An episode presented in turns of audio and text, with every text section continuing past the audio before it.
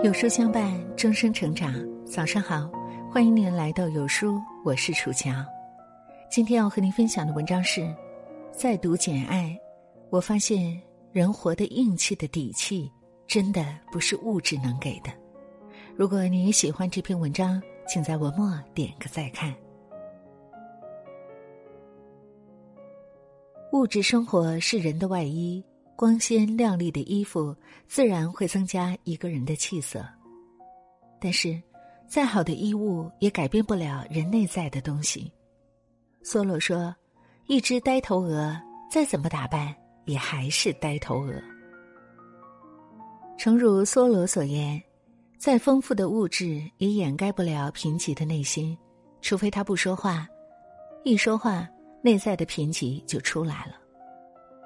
俗人穿上僧衣也只是俗人，而佛就算袒露着肚子，什么也不穿，身上也佛光闪闪。简爱命运坎坷，小小年纪就父母双亡，被寄养在舅舅家里。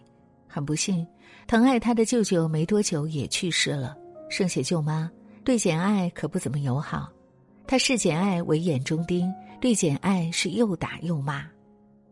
舅妈对自己亲生的孩子很好，给他们漂亮的玩具，什么家务也不让他们干。对简爱呢，又打又骂，又不给玩具。总之，简爱是寄人篱下，她缺乏漂亮玩具，也没有漂亮衣服，连偶尔躲起来看书，还要被各种挤兑。她的处境比舅妈家的佣人还要尴尬，因为她年幼体弱，干不了佣人干的活儿。所以被嫌弃比佣人还不如。但是简爱从来没觉得自己比别人少什么，表兄妹们不和他玩，他就自己玩，心里还看不上他们的粗鲁。人家欺负他，他就还手，哪怕打不过也要反抗。孩子就这点好，不知道自卑是啥。别的小朋友有漂亮的玩具，自己没有，最多也只是羡慕一下。从来不会考虑到身份地位、物质上的问题。对于孩子来说，每个人都是一样的，他们看见的人还是一个简简单单的人，而这个人不是少爷，不是公子，而自己也不是穷人。鲁迅在故乡里写少年闰土，天真活泼，不知道鲁迅和自己有什么不同。他告诉鲁迅许多有趣的事情，丝毫不觉得有什么不妥。那时候，两人可谓亲密无间。可是很多年后，闰土成了几个孩子的父亲。鲁迅回乡再见闰土，原本还挺激动，可是闰土恭敬的叫了一声“老爷”。说起曾经两人一起玩，他只是一个劲儿的说那时候不懂事儿。如果说少年的闰土在鲁迅面前，或者说在生活面前是站着的。那么，中年的闰土大叔却跪起来了。曾经他站着，可让他站起来的不是物质；现在他跪着了，让他跪着的却真的是物质了。简爱也是站着的，虽然他很穷，力气很小，干不了什么活儿，但他就站在那里，什么也不能让他跪下。卢梭在《社会契约论》里说。是强力创造了最初的奴隶，又是奴隶的怯懦使他们永世为奴。奴隶社会的时候，奴隶的儿子生来就是奴隶，这就像《追风筝的人》里面，哈桑的父亲是一个下人，所以哈桑生来就是下人，他只能给阿米尔汗少爷洗衣服，伺候他吃饭睡觉。民国的时候，清王朝灭亡了。处于绝对统治地位的贵族没了，但是人们还是自觉为奴，见到达官贵人还是忍不住膝盖发软。五四运动后，鲁迅说：“现在该去披露人民骨子里的奴性了。”鲁迅果然以笔做手术刀，开始进行国民性手术了。在他的笔下，阿 Q 在见到某个老爷时，人家还没要他怎么样，他自己就腿软了，先跪下去了。其实那时候已经民国了，跪这个行为已经被废除了。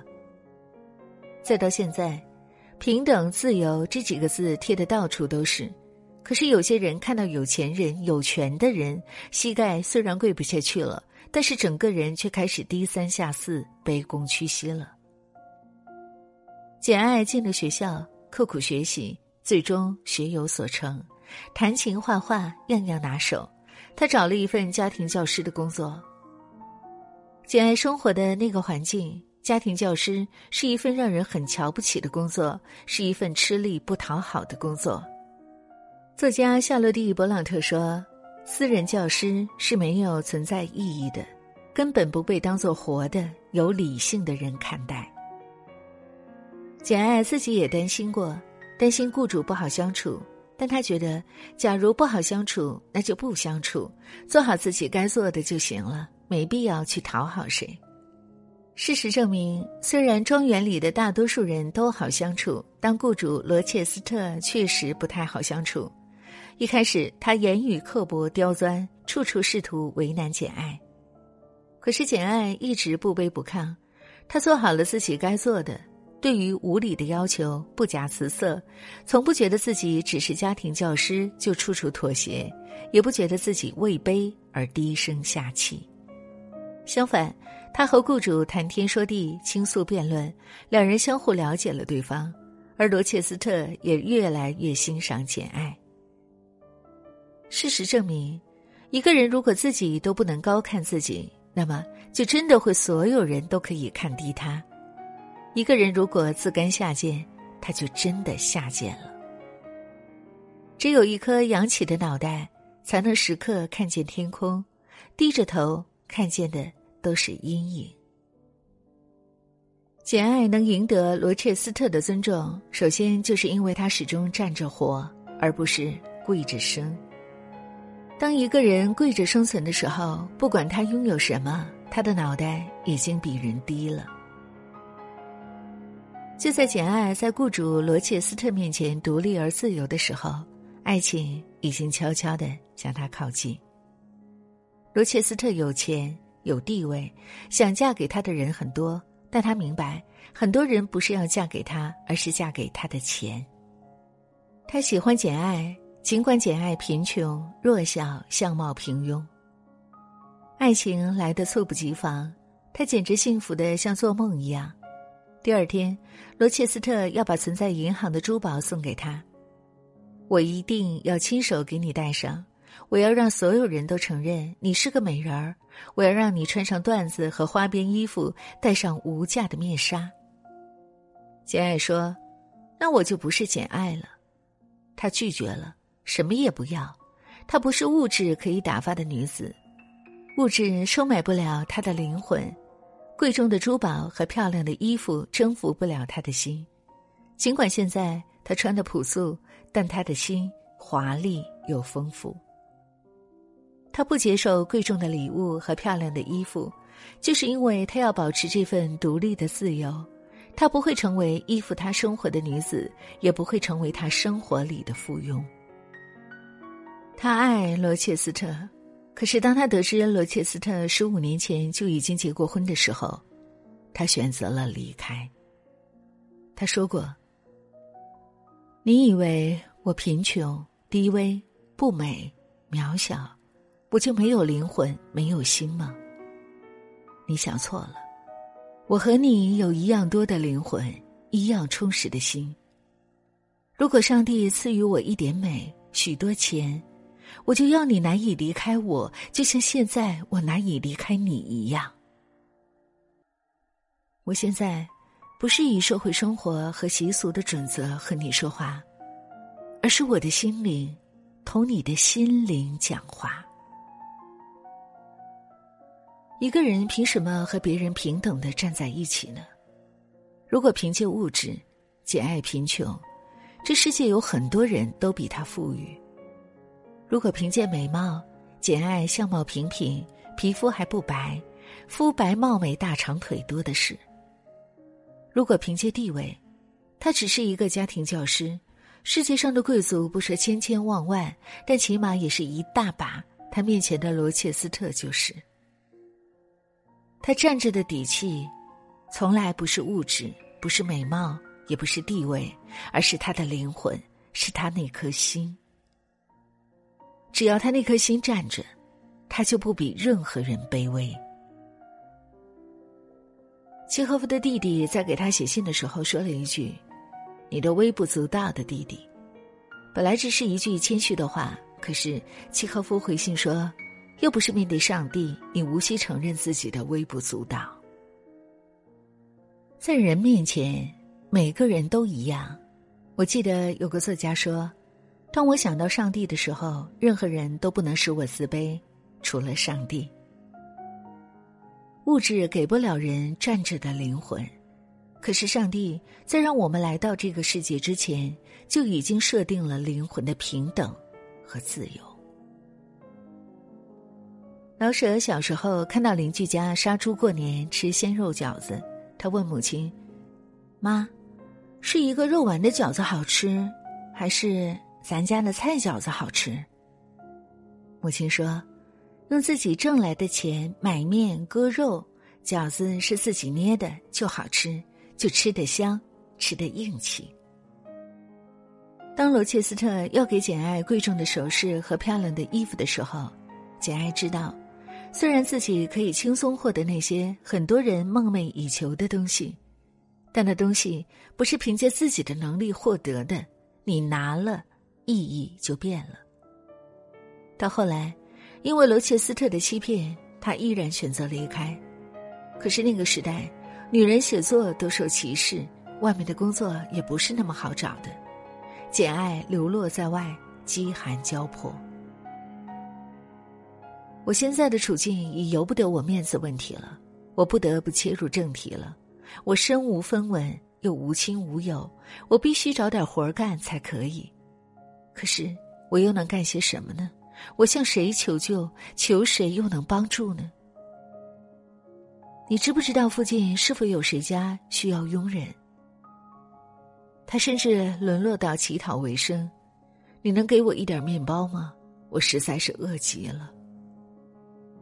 有时候，一个人如果要硬气的活着，代价当然是必不可少的。这世间极少有什么东西是不需要付出代价的。尤其是牵涉到自由和人格的问题，你要么付出极大的辛苦，要么付出人格和自由。就像贝多芬对人类的告诫那样：“人啊，你当自助。”我们的前辈已经告诉了我们：“自助者天助。”一个人要想活得像个人样，首先就要把自己当一个人，那不是物质的傀儡，不是他人的附庸。不是钱财的奴隶。牧羊少年的奇幻旅程中说：“当你真正想做一件事的时候，全世界都会为你让路。”确实啊，当你真正想做什么的时候，哪怕明知前面有荆棘丛生，哪怕明知前面阻碍重重，但你还是会向前，而那些东西最终也会被你踩在脚下。成为你看见更远的风景的垫脚石。